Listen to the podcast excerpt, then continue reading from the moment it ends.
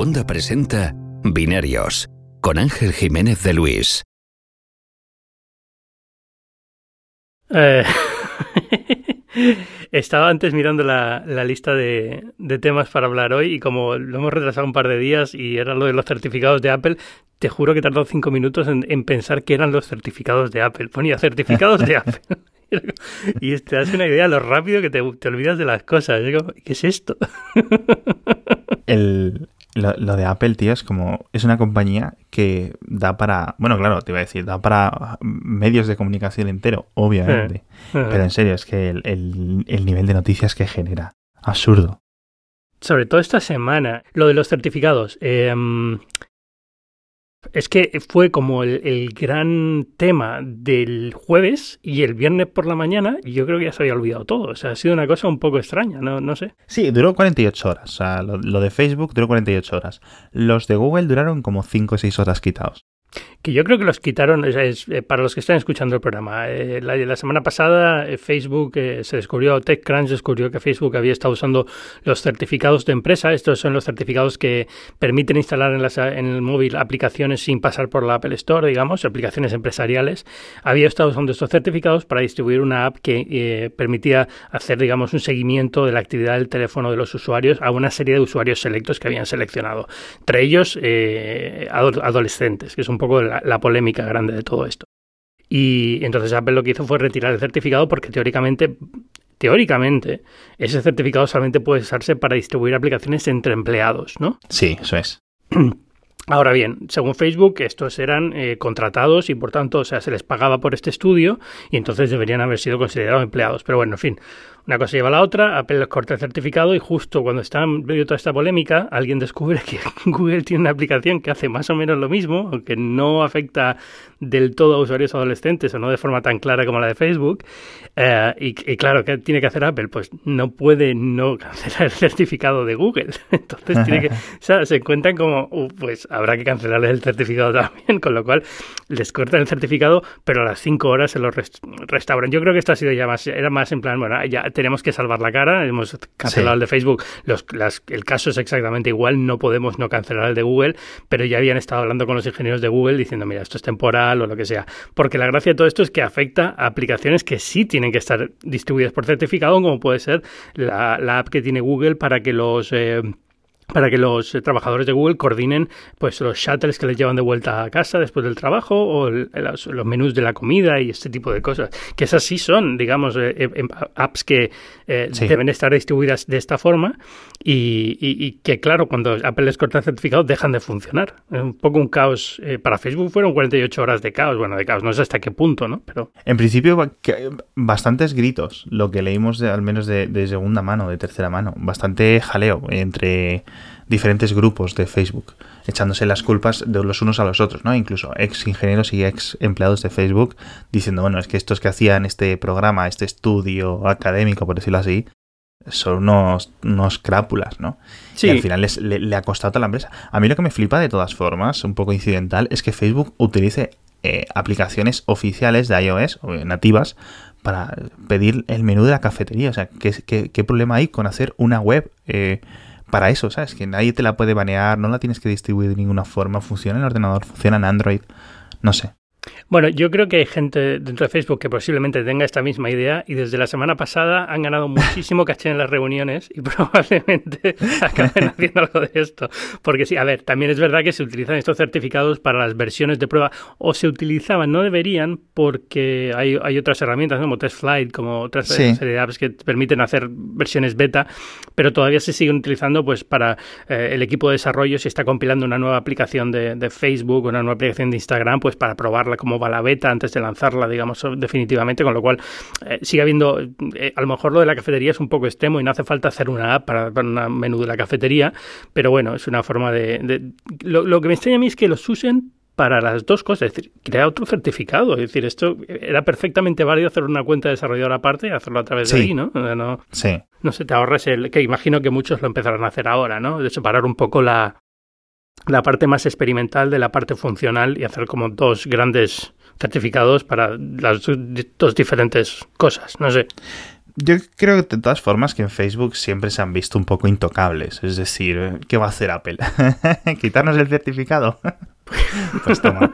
No, pero. A ver, han, sido, han sido también cuatro o cinco horas. O sea, al final fueron cuestión de horas, ¿no? Y, y, es eso. Es decir, Apple puede jugar a este juego y Facebook puede, digamos, si no hubiera tenido la imagen negativa del tipo de app que es, sí. posiblemente habría podido hacer el pulso con Apple. Porque es verdad que Apple, ¿qué puede hacer Apple? Hombre, Apple puede dejar de. Y a lo mejor serían capaces de hacer la locura de decir, pues Instagram se deja distribuir o Facebook se deja distribuir, pero, hombre, es muy duro hacer eso. O sea, están realmente en una situación en la que hay, hay una tensión muy grande y yo no estoy tan seguro que Apple tenga todo el poder en esta, en esta discusión. Yo creo que de todas formas esto es una cosa que vimos eh, que siempre ha habido como una división.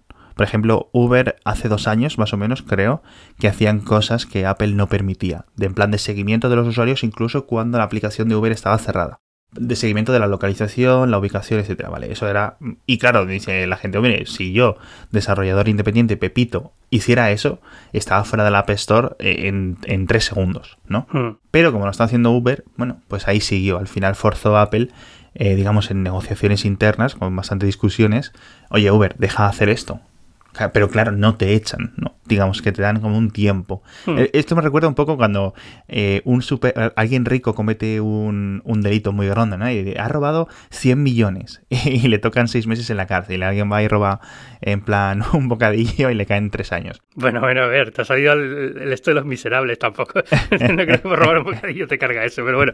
Pero sí, eh, a ver, hay clases. Yo creo que lo, que es absurdo y, la prensa tecnológica a veces se vuelve como muy, muy santa con esto, ¿no? Es como, pues fíjate a los pobres desarrolladores. Hombre, siempre hay clases. Si tú tienes 100 millones de usuarios, evidentemente las condiciones no van a ser las mismas. Es como lo de...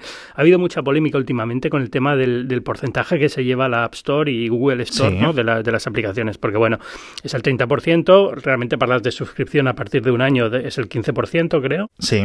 Y todavía hay cierta, cierta animosidad entre los desarrolladores eh, sobre, sobre si esto es justo o no es justo y demás y, lo dicen en plan, bueno, es que Netflix es que no sé qué. Netflix y Amazon, evidentemente, tienen acuerdos puntuales con Apple para ciertas cosas. No, no, tienen, no están sujetas a las mismas reglas que el resto de desarrolladores y es normal. Igual que cuando se le acusa a Apple de utilizar notificaciones para hacer marketing de sus productos cuando va claramente contra las reglas de la App Store. Ya, es que la App Store es suya, o sea, ellos se van a saltar las reglas. Tienen todo el derecho del mundo, te puede molestar, pero es un poco, es un poco absurdo pretender que las reglas son iguales para todos. Sí, en la, las grandes reglas son iguales para todos, pero evidentemente hay excepciones y cuando tienes 100 millones de usuarios y eres Facebook, hay excepciones que son evidentes. Sí, a ver, esa es la forma, eh, obviamente, la, realista, realista por decirlo de una forma y cínica por decirlo de otra cosa, obviamente.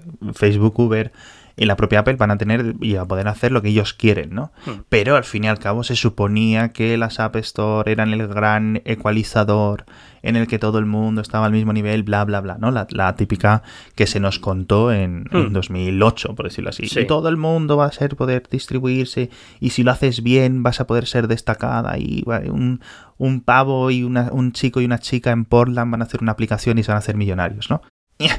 Ya hemos visto cómo ha quedado eso, ¿no? Bueno, pero hasta cierto punto, primero, en su momento lo fue así, es decir, cuando empezó la App Store era así, luego evidentemente La, pues, empiezan a concentrar grandes poderes, empiezan a dar dinero y se empiezan a concentrar en grandes desarrolladores, pero bueno, primero, funciona así, segundo, sigue siendo un mercado yo creo que más democrático que lo que era la venta de caja de software en comercio tradicional, Sí. Eh, acuérdate cómo era antes. Primero, los márgenes que se llevaban los, los retailers eran mucho más altos que un 30% y nadie ponía grito en el cielo. era parte del, del, mercado y se acabó. Y, y, yo creo que sí que lo ha democratizado y ha permitido que gente, que estudios pequeños pues salgan adelante con apps, que empiezan a funcionar. es, es, verdad, es verdad que con el tiempo se ha viciado mucho esa, esa, idea original y ahora es muy difícil destacar y es muy difícil sacar adelante una aplicación con un precio que sea más allá de 0 o 0,99. O sea, hay, hay cosas que yo creo que sí que empiezan a a, pesar un poco en los, en los desarrolladores y en los más pequeños sobre todo. Pero sigue siendo una, una oportunidad que yo creo que antes no había, no era tan fácil llegar a un, a un público de, esta, de estas dimensiones eh, con los canales que había anteriormente. Y no hablemos ya de cuando eran las operadoras las que distribuían aplicaciones ah, móviles. claro, no, no, o sea, eh, nos podemos quejar del rey actual, pero... exacto.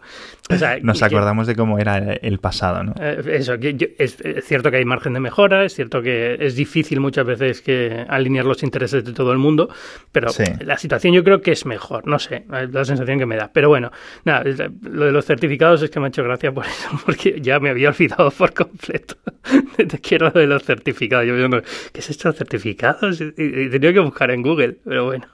No, yo creo que al final ha servido por, como para ejemplificar un poco el, gran poder que tiene Apple como puerta de acceso a, ¿no? En este caso a la App Store, que es una de las mayores fábricas de dinero que hay en, la historia de la humanidad. Hmm. Eh, otra gran puerta puede ser Google, o una que es una puerta yo creo que mayor a nivel de ingresos totales. El Google te puede poner anuncios, te puede poner tráfico, etcétera, etcétera.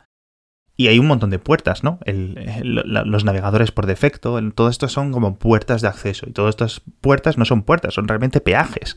Es decir, estas son mis reglas para pasar por aquí, ¿no? Sí, en el caso de Google lo, lo que pasa es que en el caso de Google tienes la posibilidad de instalar eh, una aplicación diferente que no sea el, Google Play. Hombre, cada vez menos. Y yo creo que la gente sigue apoyándose en esto, pero es muy retórico porque realmente si no tienes Google Play estás vendido en muchos sitios, ¿no?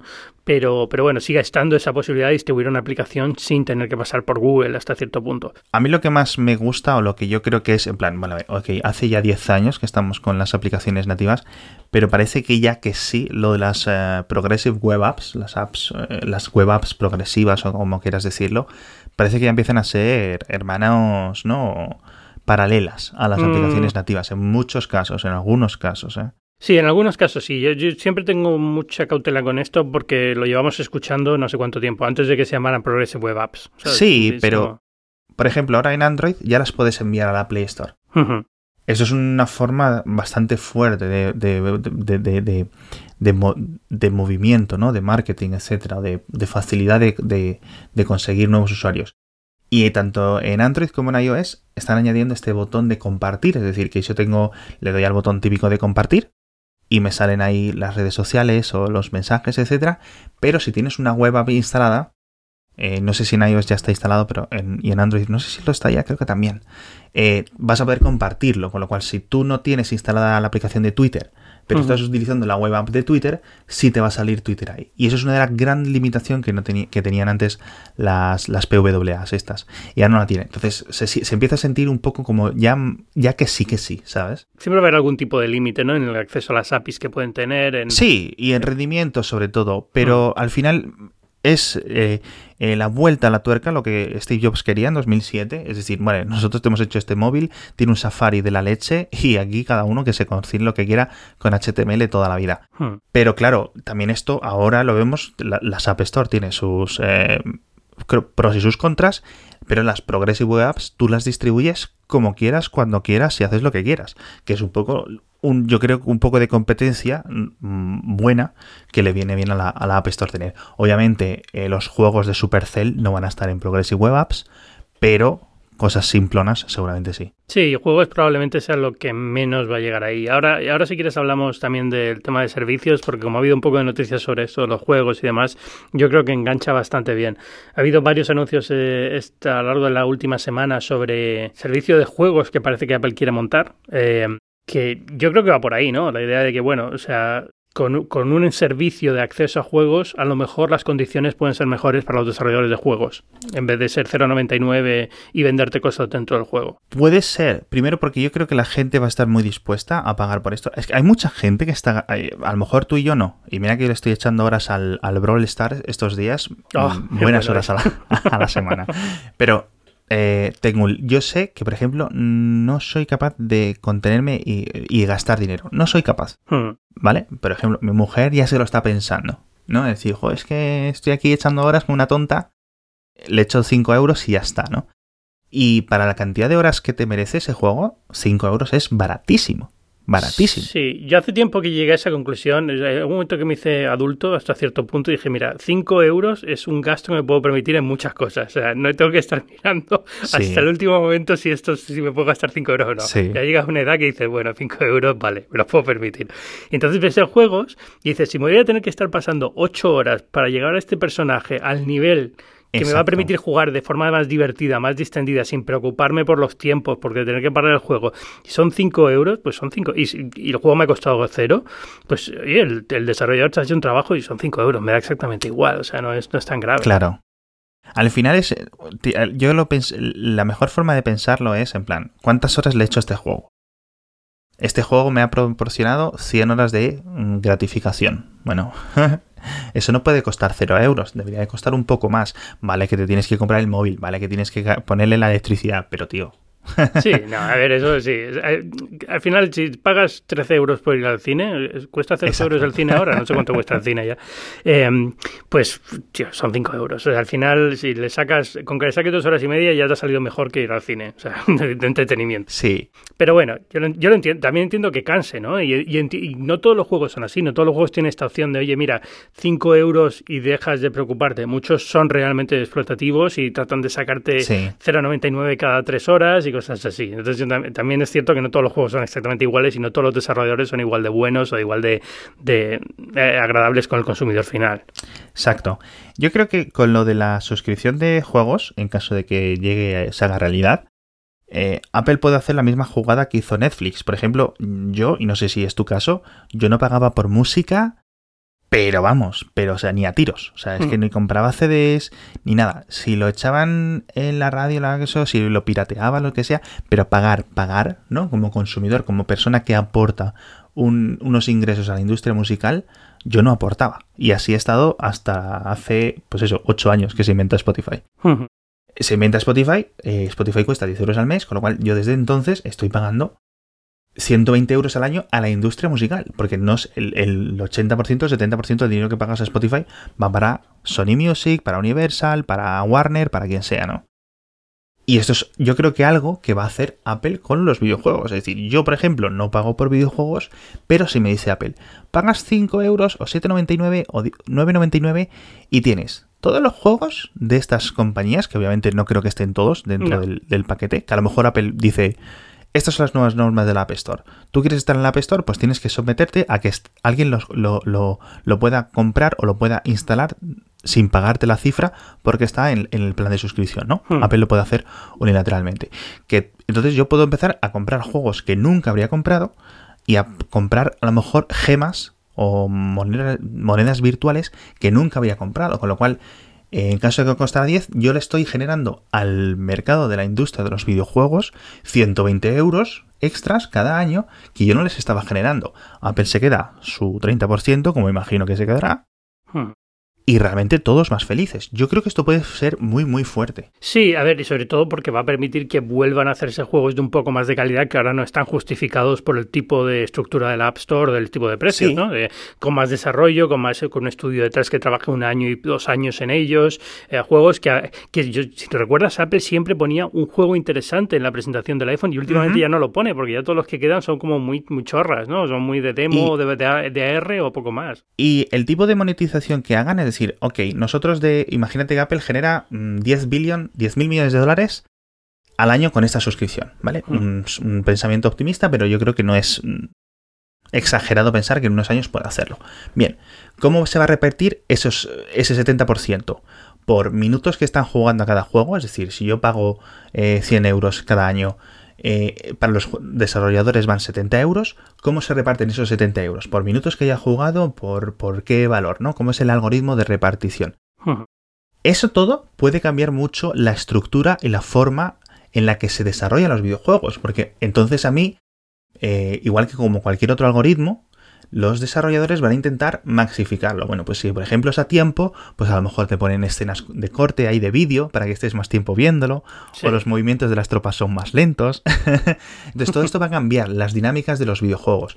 Muchas veces a lo mejor nos viene para bien porque a lo mejor dejan de ser tan, lo que decías tú, estar pidiéndote un euro cada cinco horas, pero a lo mejor tienes un juego más agradable porque lo que les interesa es que estés más tiempo jugando, ¿no? A lo mejor te regalan personajes o hagan un montón de cosas que lo que hagan es que sigas volviendo, ¿no? Hmm. Pero con otras dinámicas, no las mismas dinámicas del, el, ¿cómo se llama este? Del el Clash, eh, no, el... Clash of El, el Candy Crush, este ya se me había olvidado.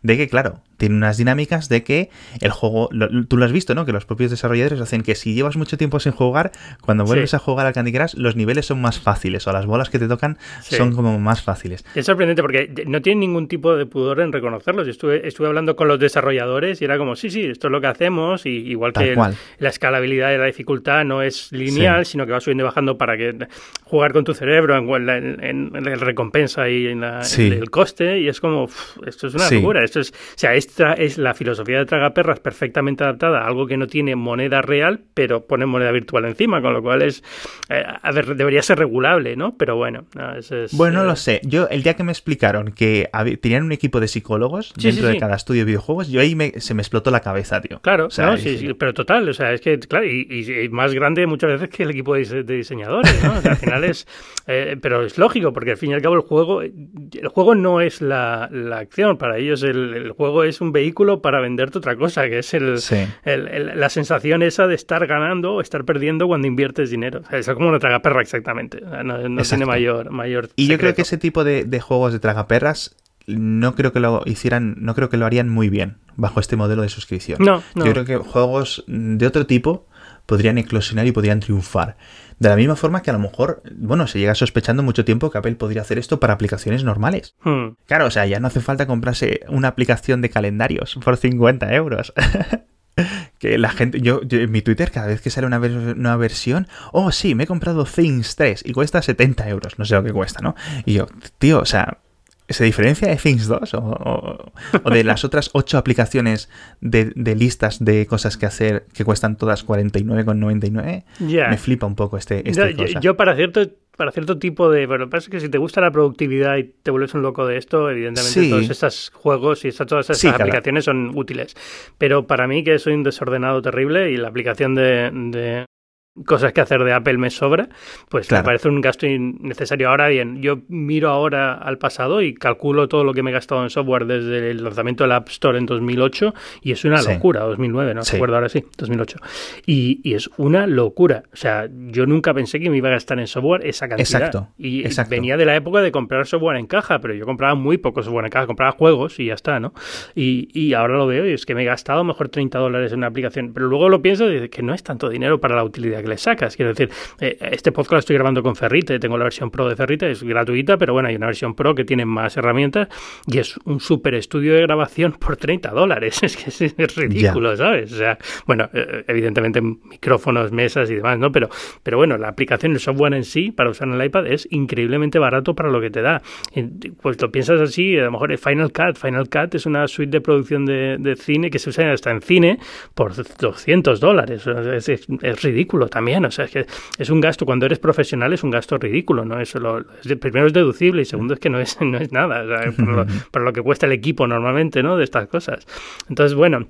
Yo creo que en general la App Store ha sido una fuerza muy buena para democratización de software, para aumentar el consumo, el gasto en software de la mayoría de la gente. Evidentemente, esto, por esto precisamente Apple ha crecido en servicios, ¿no? Y sigue creciendo en servicios, precisamente por esto. Y, ah, la parte esta de servicios ahora, yo no sé, o sea, creo que sí, creo que a la larga le va a salir muy bien y Apple evidentemente le va a salir eh, positivo el esfuerzo de meterse en servicios, en, películas, en apps, en música, ya lo ha hecho, pero bueno, entonces en, en revistas, en revistas es lo único que ha salido esta semana también, lo de la la aplicación de Apple News que va a ofrecer revistas. Ya ha salido escaldada de Apple de ahí, pero yo también creo que el mundo en estos 5 o 6 años que han pasado desde el newsstand original eh, se ha cambiado. Es decir, ahora mismo, hoy mismo el New York Times ha dicho, tenemos 3,7 millones de suscriptores. Sí. Por ejemplo, vale, son empresas concretas, ¿no? Hay como un top 10 y luego están eh, el, resto, ¿no? y top 5 si me apuras, ¿eh? Tampoco es tan grande la lista. Sí, sí. Pero creo que hay una forma, ¿no? Creo que ahora ya sí hay una buena oportunidad. Al final depende un poco de lo cómo, qué es lo que des por el precio, ¿no? Porque antes era en plan un modelo muy tradicional, es decir, tú pagas y tienes unas, eh, unas ediciones que te van llegando. Era un modelo como muy viejo, simplemente pasado a digital. A lo mejor eso no funciona. A lo mejor eso hay que pensarlo de otra forma. Por artículos o por unidades o por suscripción completa, rollo Netflix, es en plan, pagas y puedes leer todo, no tienes que esperar que se hagan como cosas nuevas, no lo sé, no lo sé. Pero yo creo que eh, Apple se quedó con la espina, con la espina de no poder haber revolucionado, salvado el mundo editorial, ¿no? Como que era uno de los grandes sueños de, Steve Jobs con la presentación del iPad, la aplicación esta que hicieron en, en, en conjunto con, con, con, esta empresa, con, con Ah, sí, Fox. con, sí, no, no, ¿con quién, quién es? El, el Daily, ¿no? Se llamaba la... la Sí, creo era que sí. como un- sí, el primer magazine de iPad, sí, el Daily. Eh, creo que fue Night Reader, ¿puede ser el grupo? No sé, ahora no caigo, no recuerdo. Pero bueno, sí, o Es- sea... hmm. Estaba Rupert Murdoch por ahí metido, o sea que creo que era News algo de Fox. Corporation, News Corporation. Sí, Sí, a ver, yo creo que ahora lo ven como que hay una segunda oportunidad por todo lo que es, por cómo está la prensa en general en todo el mundo. Es decir, es verdad que el New York Times le va muy bien, es verdad que el Washington Post puede tener un modelo aceptable, es verdad que hay modelos puntuales de The Information, de tal, que están funcionando, eh, pero tienes BuzzFeed, tienes el caso de Vox, tienes el caso de, de em, Vice, tienes eh, empresas que se supone que iban a revolucionar esto que no pueden, el modelo de negocio no es sostenible para este tipo de cosas. Y entonces yo creo que y, los medios que salen adelante son tramposos, son usando el clickbait, son usando aprovechándose de Facebook. y yo creo que Apple ve una oportunidad ahí para decir, bueno, a lo mejor si ahora puedo venir ser el salvador de algo, ¿no? O intentar por lo menos meter ahí un poco y- y moverlo. Porque la sensación que tengo es que Apple News todavía le queda cuerda para rato. sí. Y todos los rumores que me llegan de dentro es, es que es una sección que está, aunque todavía no está en español, yo entiendo que es frustrante, eso después de dos años, pero que se está creciendo y el consumo en general está creciendo. La gente que tiene iPhone va a la aplicación de Apple News, la gente que tiene una iPad va a la aplicación de Apple News, que es re- relativamente difícil de conseguir hoy en día porque los flujos Sí. de información van por otro lado, ¿no? Hay que acostumbrar a la gente a que las noticias están en esta app, no en Facebook, o no en Instagram, o no en, en Twitter, sino en esta app. Y, y lo están consiguiendo, lo cual es Sí, a mí lo de, lo de Apple News, yo creo que al final han hecho como una especie de lector RSS para la gente normal. Sí. Curado, eh, partes humanas, partes algorítmicas, pero yo creo que han conseguido una mezcla buena. Cuando llegue a los países que tenga que llegar, llegará, pero bueno, ¿no? como Es, es difícil, es difícil explicarlo porque sé que nadie en España lo puede probar, salvo que tenga el teléfono en inglés y tal, que hay mucha gente que lo tiene, pero bueno, no es una experiencia que puedas ver fácilmente, eh, pero es, es buena app, o sea, yo creo que tiene, tiene lo que muchas de estas otras empresas, Facebook o Google o tal, dicen que quieren hacer, pero luego nunca hacen, que es ponerse seriamente a pensar, hace falta una labor editorial detrás de todo esto, no podemos simplemente servir contenido a las bravas con un algoritmo y ya está, ¿no? Y Claro. tiene que haber alguien detrás que piense, bueno, esto, esto es importante o no es importante. Este artículo es, es ya no verídico, ¿no? Sino simplemente realmente tiene el peso que tiene que tener para darle la importancia que le van a dar o no. Eh, Entonces, todo ese tipo de labor humana que hay detrás es, es muy buena. eh, se lleva haciendo toda la vida en periodismo y se ha perdido en, estas apps que eran más algorítmicas. Yo creo que es una fórmula buena. eh, también creo que a los medios les va a costar aceptarlo. Es decir, ya vienen muy escaldados, y iba a decir ya venimos, pero bueno, ya vienen muy escaldados de, de lo anterior y es volver a confiar en una empresa tecnológica para que te saque las castañas del fuego, lo cual va a ser. Sí, pero fíjate, aquí los incentivos de Apple eh, con esta aplicación y con esta plataforma están mucho más alineados con los de los medios de comunicación, sobre todo los de relativa calidad. Porque, obviamente, por ejemplo, le pasa a YouTube, le pasa a Facebook, le pasa a un montón de sitios que se distribuye contenido que confunden lo que es bueno con lo que es eh, muy visto, con lo que es muy viral, ¿no? Con, con- con las cosas que tienen o que incluso pueden ser trucadas, ¿no? Por, por bots, etcétera, etcétera, etcétera. Y aquí no, aquí hay un equipo de X personas, no sé cuántas docenas de personas son las que están a nivel editorial dentro de Apple News, pero hay una coordinación entre los medios de comunicación y Apple. Apple- Esta gente puede decidir, oye, bueno, esta noticia es importante y te la vamos a mostrar. Y no te vamos a colar entre medias noticias una en la que te dice, bueno, sí, la Tierra es plana. No me puedes colar la Tierra es plana debajo del lanzamiento de un cohete, debajo de lo que sea, ¿no? De, de- de información real. Yo creo que Apple News aquí está a años luz de distancia de, de, por ejemplo, de lo que puede ser eh, Facebook para consumir noticias. Y ya no te digo WhatsApp, que es un show. O sea, WhatsApp es el- la parte más chunga del salvaje oeste, ¿no?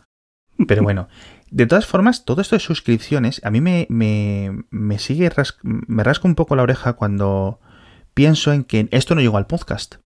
Porque Apple estuvo en negociaciones, estuvo investigando, estuvo reuniéndose con Sí. grandes podcasters, con, con un montón de, de- de gente un poco de la industria para decir, oye, vamos a añadir podcast de pago a, a nuestra plataforma. Somos los que controlamos el, el mercado, ¿no? A- Sí. a- sobre todo hace 3-4 años.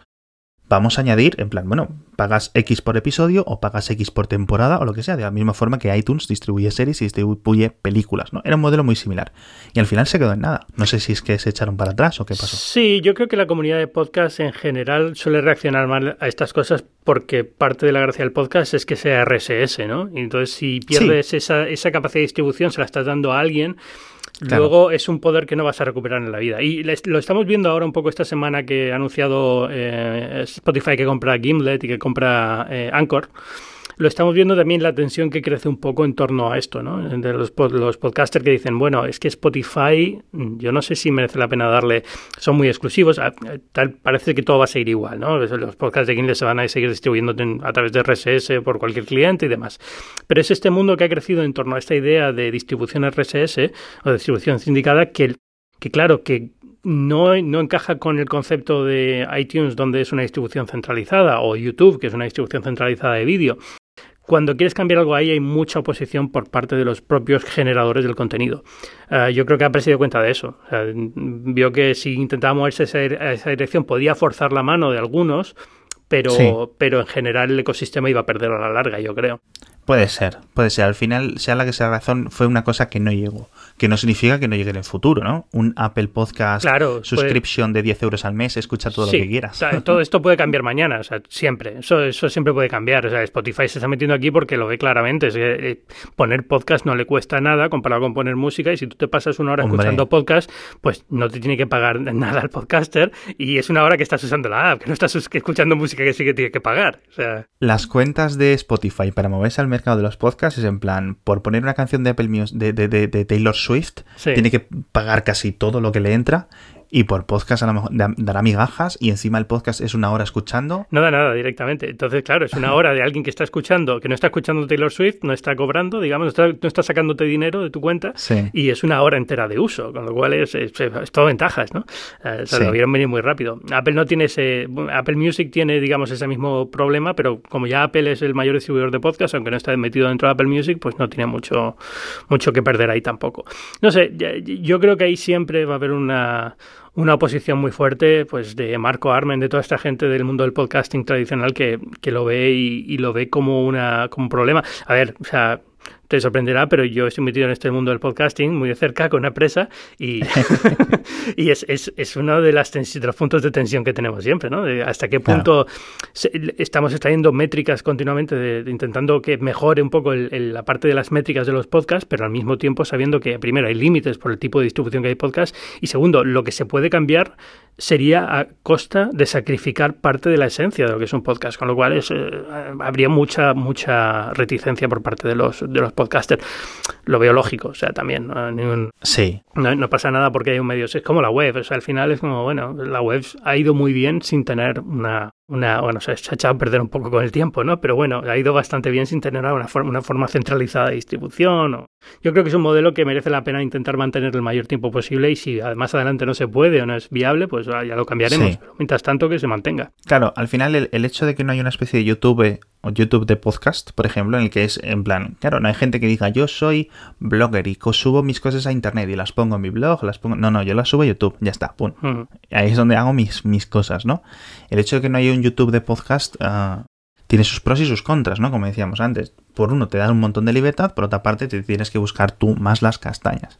Pero ya no dependes de que el algoritmo decida A o decida B. Sí, y como la experiencia nos dice que cuando hay un algoritmo y todo está automatizado y está centralizado, al final lo que acaba pasando es que se prima el que haya mucho más consumidor a costa de que haya menos beneficio, porque intentas hacer compensarlo con volumen, eh, acaba siendo una situación un poco asfixiante, porque ya entonces tienes que estar pensando en cómo trucar el algoritmo, cómo engañarle para que tu podcast posicione mejor, cómo rascar más eh, céntimos de la publicidad, mientras que los incentivos para, en este caso YouTube, son siempre cómo conseguir que la publicidad sea mucho más económica para el anunciante de forma que invierta más. Y al final es, es, un juego de incentivos que no acaba beneficiando al, productor, sino más al, anunciante. Y es un poco lo que ha pasado a los medios y lo que le puede pasar al, podcast si seguimos este, este modelo. Sí, francamente.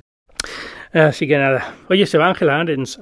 Arens, Arens, no sé cómo pronunciarlo. Pero cinco años después todavía no sé cómo pronunciarlo, pero se va. Yo me he quedado un poco sorprendido porque he visto muchas ah, reacciones negativas a, este paso sobre de Angela Arendt o Angela o como sea. porque, claro, dicen, no, es que ha hecho Apple Stores muy bonitas, perfecto, ok. por ejemplo, yo estuve hace poco en la de Milán y es una pasada. Sí. Hmm. Pero eh, dice la gente, es que es dificilísimo que te atiendan, no sé dónde ir, no sé qué hacer para hacer una devolución, no sé lo que tengo que hacer. Es todo muy una cosa muy concreta, distinta a otras tiendas. Y eso yo entiendo que pueda confundir a algunos. Yo el mayor problema que tengo con las Apple Stores, que me parecen unos sitios eh, Pace, etcétera, etcétera, es la los tiempos de asistencia técnica. Es decir, eh, para pedir una cita es como súper complicado, en determinadas fechas directamente es imposible, etcétera, etcétera, etcétera. Entonces, no sé si la solución es que haya más técnicos o que haya más Apple Stores o cuál, pero dentro del rollo de que cuando vaya a un Apple Store haya árboles dentro, a mí eso me da absolutamente igual. De hecho, son bonitos. A mí me gusta ver, más ver eso. A ver, yo, creo que la crítica no viene porque lo haya, lo haya hecho, sino porque lo ha hecho cuando la otra parte no se ha cuidado igual. ¿no? Es decir, y no es que no se haya cuidado igual. Yo aquí entiendo también en el sentido de, oye, éramos una empresa que estamos acostumbrados a servir a 100 millones de usuarios en todo el mundo. Nos hemos convertido en una empresa que tiene que servir a 1.100 millones de usuarios en todo el mundo esto no escala tan rápido como una web. O sea, aquí tienes que invertir en, en, en, real estate, en, ladrillo, tienes que construir las tiendas, tienes que, y tienes que contratar personal, es un, es un coste muy alto, es un coste que tienes que estudiar mucho porque si lo haces mal te va a costar mucho a la larga. Entonces eh, no puedes escalar a la misma velocidad y le ha pillado. Pero es cierto que, oye, este es tu trabajo eh, como jefe de retail de Apple, que está muy bien pagado, imagino. Y es figurar estas cosas, ¿no? Pensar cómo pueden figurar. Joder, cómo estoy con el inglés. Pensar cómo pueden solucionarse estas cosas, ¿no?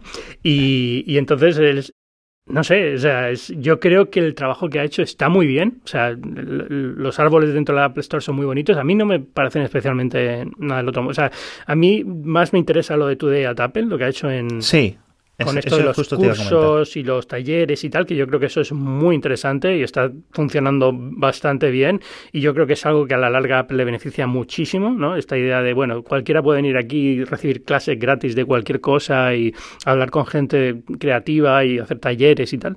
Eh, y esto me gusta más que lo otro. Y luego se han, se han dejado ir un poco algunos fallos que tuvo. Es decir, cuando fíjate que ella llega cuando sale el Apple Watch de lujo y recuerda todo lo que se habló de la experiencia de comprar un Apple, cómo va a cambiar y, ah, es verdad. y, va a haber una zona de, para los relojes de oro y no todas las, van a, las tiendas la van a tener y está pensando en montar unas tiendas en, en grandes almacenes solamente para... Y al final todo eso quedó como un poco raro y nunca llegó a hacerse bien y evidentemente luego al final los relojes tampoco se vendieron, con lo cual se, canceló todo, pero recuerda que fue uno de los, de los puntos cuando llegó ella. no sé, yo tengo la sensación de que nunca llegó a encajar del todo con, con la mentalidad o la forma de hacer las cosas que tiene Apple. Eh, pero es una posición muy mala, es decir, antes de Ángel habían estado dos años y pico sin nadie, ¿no? Pues, desde que se fue este, ¿cómo se llamaba? El que llevaba las tiendas. Ah, Ay, me pierdo. Johnson, no, recuerdo ahora, pero bueno. Eh, pues nunca han encontrado a nadie que dé en retail con la clave y eso que es una, una división de Apple súper importante, no tanto por el negocio, sino porque creo que no sé si tienen 70.000 empleados ya a través de ahí. Es decir, su, su masa de empleados viene sobre todo de las tiendas, no de los ingenieros y los ejecutivos de marketing y demás. Entonces, yo creo que poniendo a Drady O'Brien, que es la que han puesto ahora, que es la jefa de recursos humanos, se entiende por esa parte. Es decir, estamos hablando de una división de Apple en la que está el 60% de los trabajadores de Apple. Es lógico que ella tenga que tener a alguien que tenga un poco más de, de idea de cómo manejar personal.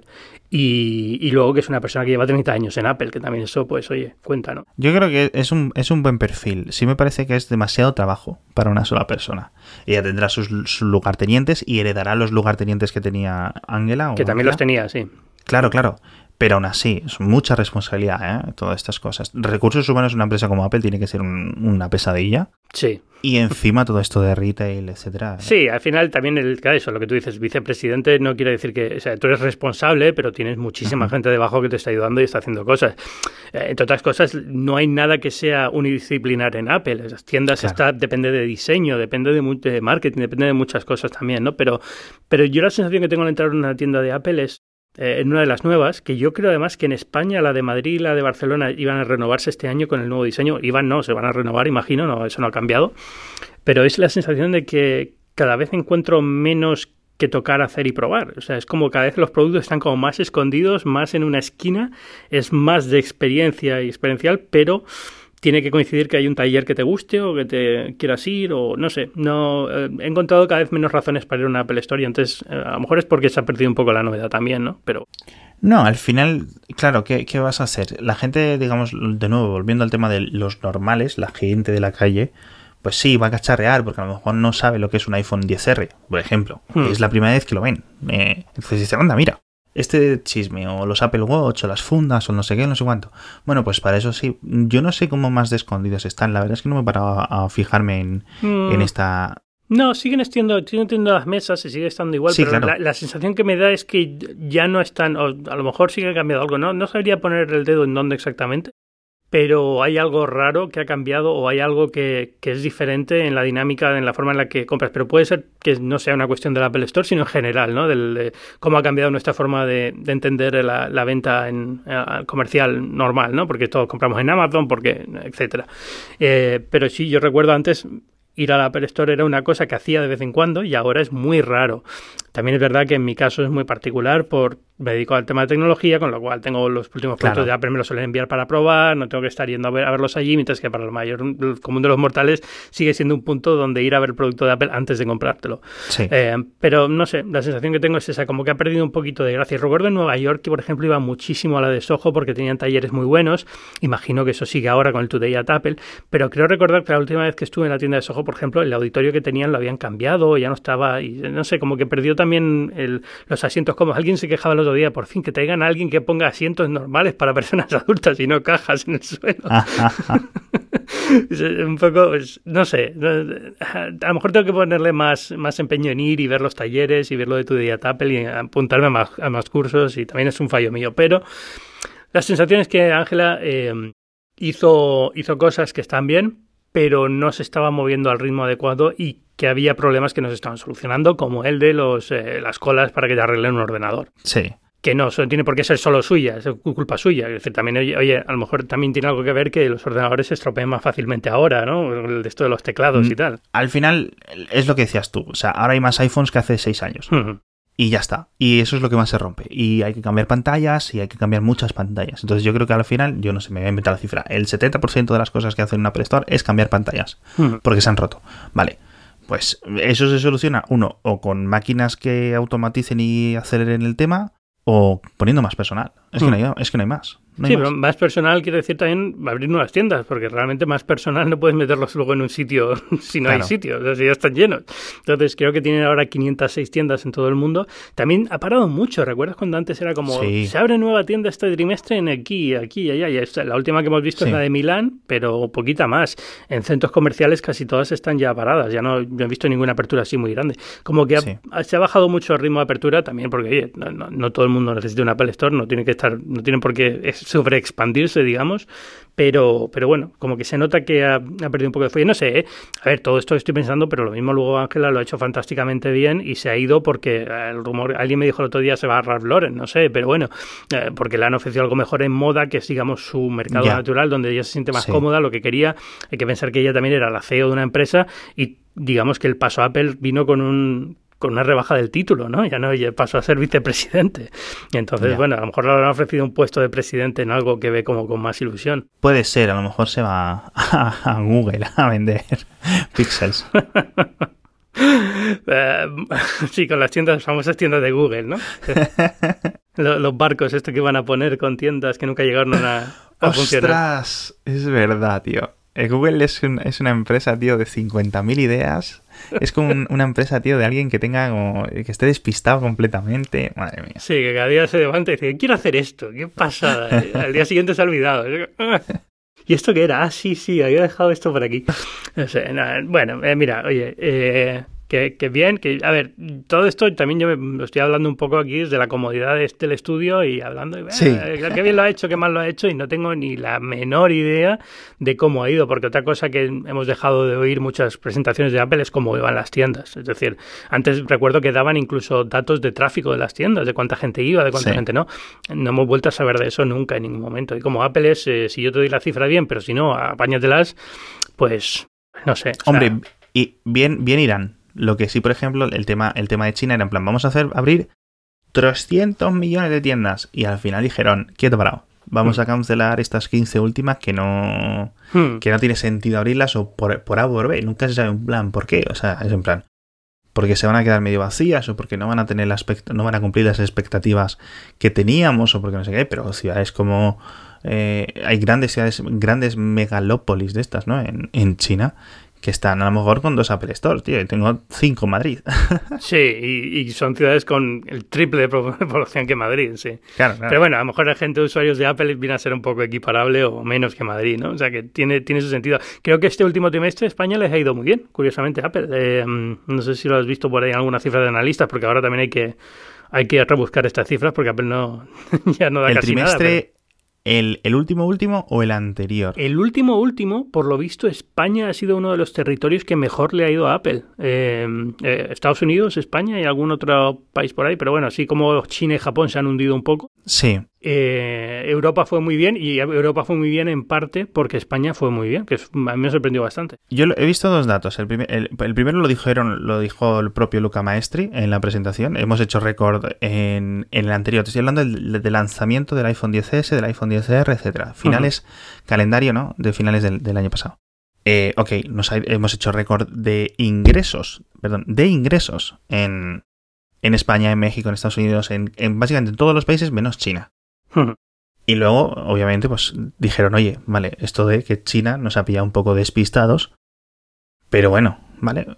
Pero claro, es tan grande este mercado único que nos ha afectado a, lo que ha afectado. Pero en principio se supone que van bien. Luego hemos visto también cifras de, creo que era Cantar, que decían que no estaban las ventas al mismo nivel que el año pasado.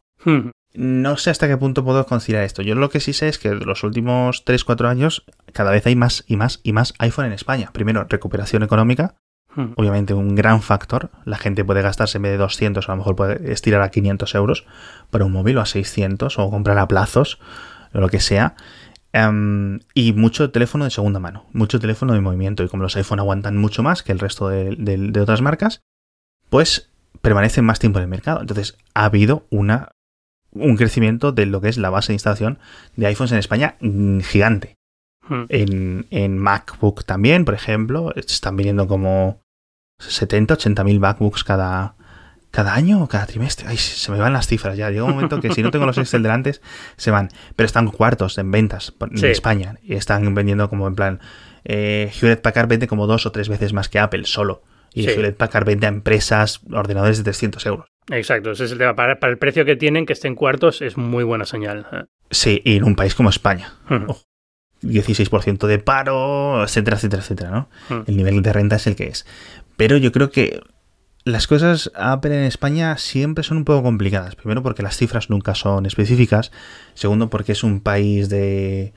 Diría yo que de segunda división incluso a nivel europeo para Apple, ¿no? Siempre, Sí. siempre está Reino Unido como la gran corona, luego Francia, Alemania un poco, etcétera, y luego Alemania, y luego España estará pues ahí yo que sé, a lo mejor incluso eh, a nivel de Países Bajos. O sea, eh, Países Bajos son 17 millones de personas. Sí, está, Italia y España suelen estar más o menos. Italia un poco mejor que España suele ser, yo creo. Entonces, a nivel mundial, pues claro, España queda tan lejos de todo, ¿sabes? Sí. Por detrás de Australia, por detrás de Estados Unidos, Canadá, de Japón, de China, de tantos y tantos países, que para Apple es en plan, vale, ok, vamos a preguntar por este pequeño país ahí en la costa mediterránea.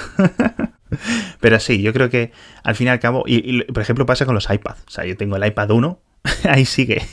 ¿El, el original? No se, no se muere, sí, sí. no se muere.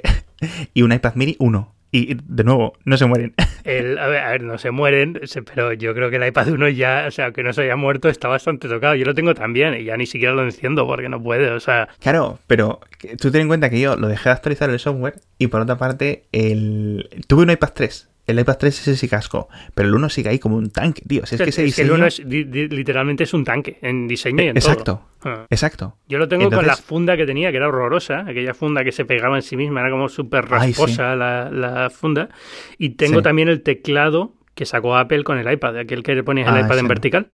Eh, pues hombre, es divertido verlos, pero útil ya poco. A ver, ten en cuenta, yo con tres hijas es en plan una máquina de una tele portátil. Sí, Y con que para ponga poner- Netflix ya. Claro, bueno, cada vez son más difíciles estas cosas porque las aplicaciones dejan de soportar las versiones de iOS antiguas. Pero por otra parte, eh, Apple sacó hace tiempo, hace no muchos años, lo de, bueno, no, no te funciona la versión 25 de YouTube pero tenemos la versión última que es compatible con tu sistema operativo. Entonces te puedes instalar el YouTube de hace 5 años y es como un viaje al pasado. pero, por ejemplo, si le pones VLC y le metes vídeos a través del cable de iTunes, el cable. el cable con puerto dock, o sea, el puerto de 30 sí, sí, pines. Sí, sí, sí, sí, sí, 30 pines, ahí estamos. bueno, mientras se siga funcionando, ya está. Es que, claro, ¿qué necesidad tengo yo de, un iPad? Por ejemplo, mi mujer tiene un iPad Pro. Hmm. Es ilustradora. Y. O sea, lo flipa. No, no tiene necesidad de un iPad, de un iPad Pro nuevo, gracias a Dios. Para mi cuenta bancaria. Pero bueno, ¿cuál tiene? El, el, iPad Pro primero. o sea, el, que era con el diseño de los Air. no, el nuevo de, este año, digamos. no, no, no, no, el de hace dos, tres años. Algo así, creo, ¿no? Y claro, eh, bueno, el Apple Pencil y tal lo usa bastante, eh, obviamente por, temas laborales, pero o sea, mi mujer no usa un MacBook nada más que de vez en cuando cuando tiene que hacer algo súper extraño para escanear algo así, que no sé qué, no sé cuánto, un pendrive, alguna cosa rara. O sea, el, el MacBook de casa lo utilizamos si yo tengo algún viaje me lo llevo y si no, es una máquina que lleva cogiendo polvo dos o tres años. ¿eh? Sí, sí, mm. sí, Mi mujer es, eh, primero, súper fanboy. No sé si va a escuchar este podcast. O fangirl de Apple. Pero, pero o sea, a veces me ve con un Android y dice, ¿qué es esto? ¿Qué basuras me traes? ¿No? Que es que no sé cómo puedes usar eso. pero, pero sí, o sea, eh, es súper post-PC. Es mucho más post-PC que yo. Sí. O sea, mi mujer. Pero mucho más. O sea, mi mujer ha estado, cuando se compró un iPhone 6 Plus, dejó el MacBook ya de, pero, pero de lado completamente. Lo hacía todo con el iPhone, edita todo los posts, todo lo que hace las tiendas online, etcétera, todo lo hace el iPhone. Ahora le ayuda un poco más el, el, iPad Pro con la gran pantalla, etcétera.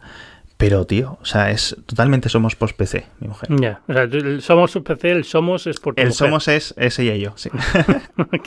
Bueno, Alex, eh, pues nada, muchas gracias. Yo quiero tampoco estirarme mucho más porque llevamos ya como cincuenta y tantos minutos y es demasiado si no. Pero Yo si quieres hablar 20 minutos más de, de las tiendas de Apple. luego, claro, luego me cae lo que me cae en los comentarios del podcast, tío, que si solamente hablamos de Apple, que si tal, eh, bueno, vale. Eh, la semana pasada hablé muy poquito de Apple, o sea que me lo puedo permitir. Uno sí, uno eh, no.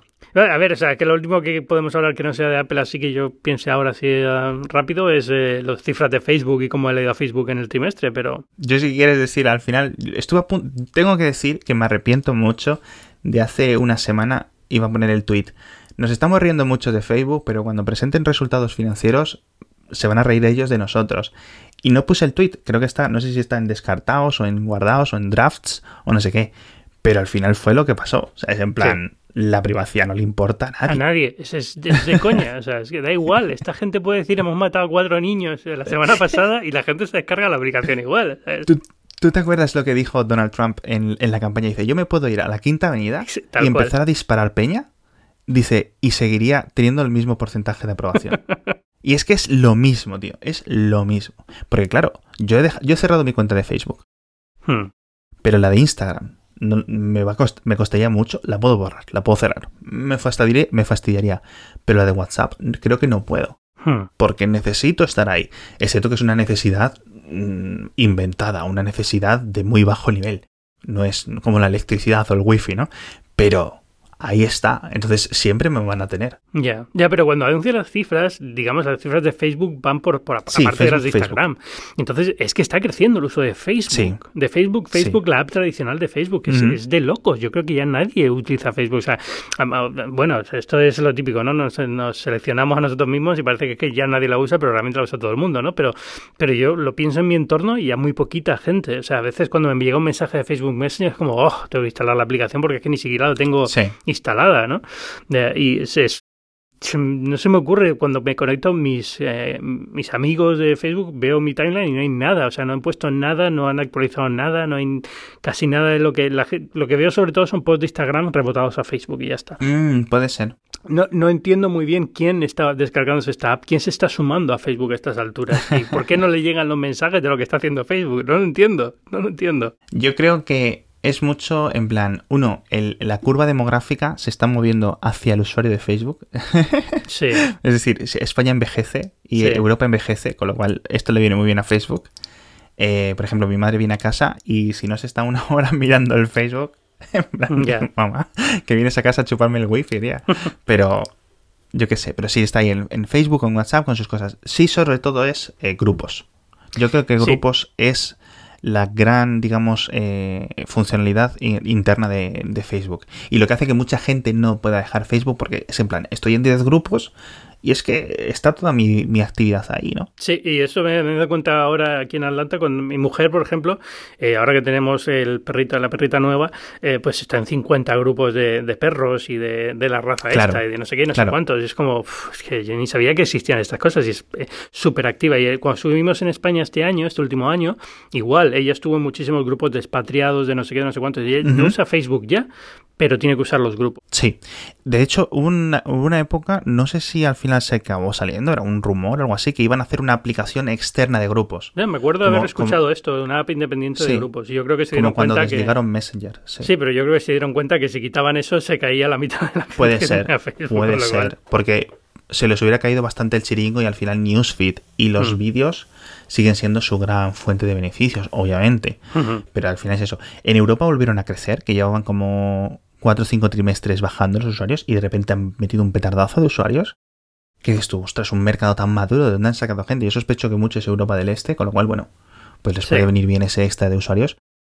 Pero aún así, jolines, es que está creciendo el dinero que generan por usuario en todas las regiones, cada Sí. vez más usuarios. Pero yo, eso no, vez- no sé si es porque a lo mejor están apretando también mejor en, en la parte, Sí. en el otro lado de la ecuación a los anunciantes diciéndoles hay que pagar más y lo No, les claro. está saliendo bien, porque a Google no le está saliendo nada bien. Al final, ellos han hecho esta apuesta de vídeo y Hmm. los anuncios en vídeo son más caros y funcionan mejor para los anunciantes, con lo cual los anunciantes están dispuestos a pagar más.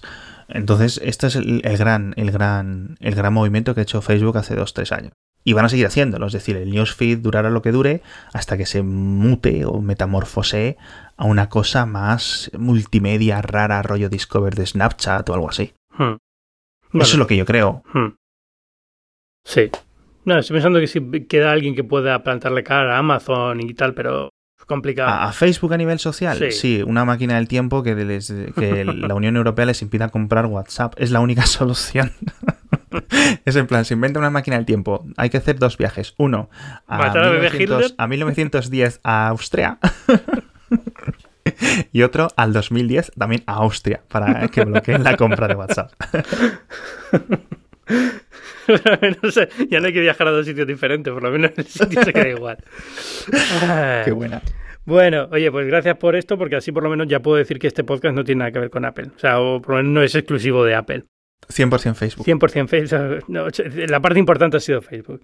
Eh, Alex, gracias por tenerte aquí una semana más. Eh, arroba somos postpc en Twitter, eh, podcast imprescindibles, kernel, Mixio, eh, newsletter imprescindible Mixio, mixx.io. Y es. eh, no sé, ¿algo más que quieras promocionar o Nada más. nada más? Es el momento. Si quieres, mm, no sé, vender algo. Algo de segunda mano No, que no tengas por ahí tengo, por casa, no es, el, tengo. es el momento. No tengo nada. Venga, pues muchísimas gracias por estar aquí. Muchas gracias a ti, Ángel. Y como ya sabéis, yo soy Ángel Jiménez de Luis. Podéis encontrarme en las páginas web del diario El Mundo, en elmundo.es. Podéis encontrarme en la revista Fuera de Serie, el suplemento del mundo de lujo. Podéis encontrarme en muy interesante en muchísimos sitios. También en la web de este programa, que es binarios.fm. Y en Twitter, que soy arroba Ángel Jiménez. Es muy fácil de recordar. Binarios es un podcast que forma parte de Cuonda. Es una comunidad de podcasts independientes en español. Tenemos muchísimos podcasts. Ya habéis escuchado dos que recomendamos siempre, que son Kernel y Mixio. Pero muchísimos más de tecnología, de ciencia, de política, de noticias, de muchísimos temas. Si vais a cuonda.com, www.cuonda.com o simplemente cuonda.com, pues ahí los vais a encontrar. Nada más, muchas gracias y nos vemos la semana que viene.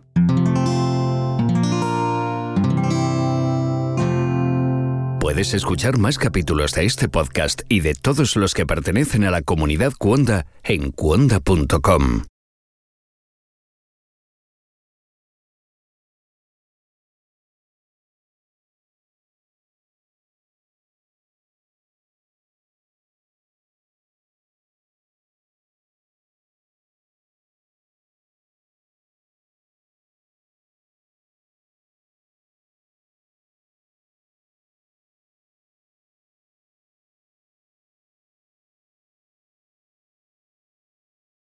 y nos escuchamos la semana que viene. Adiós.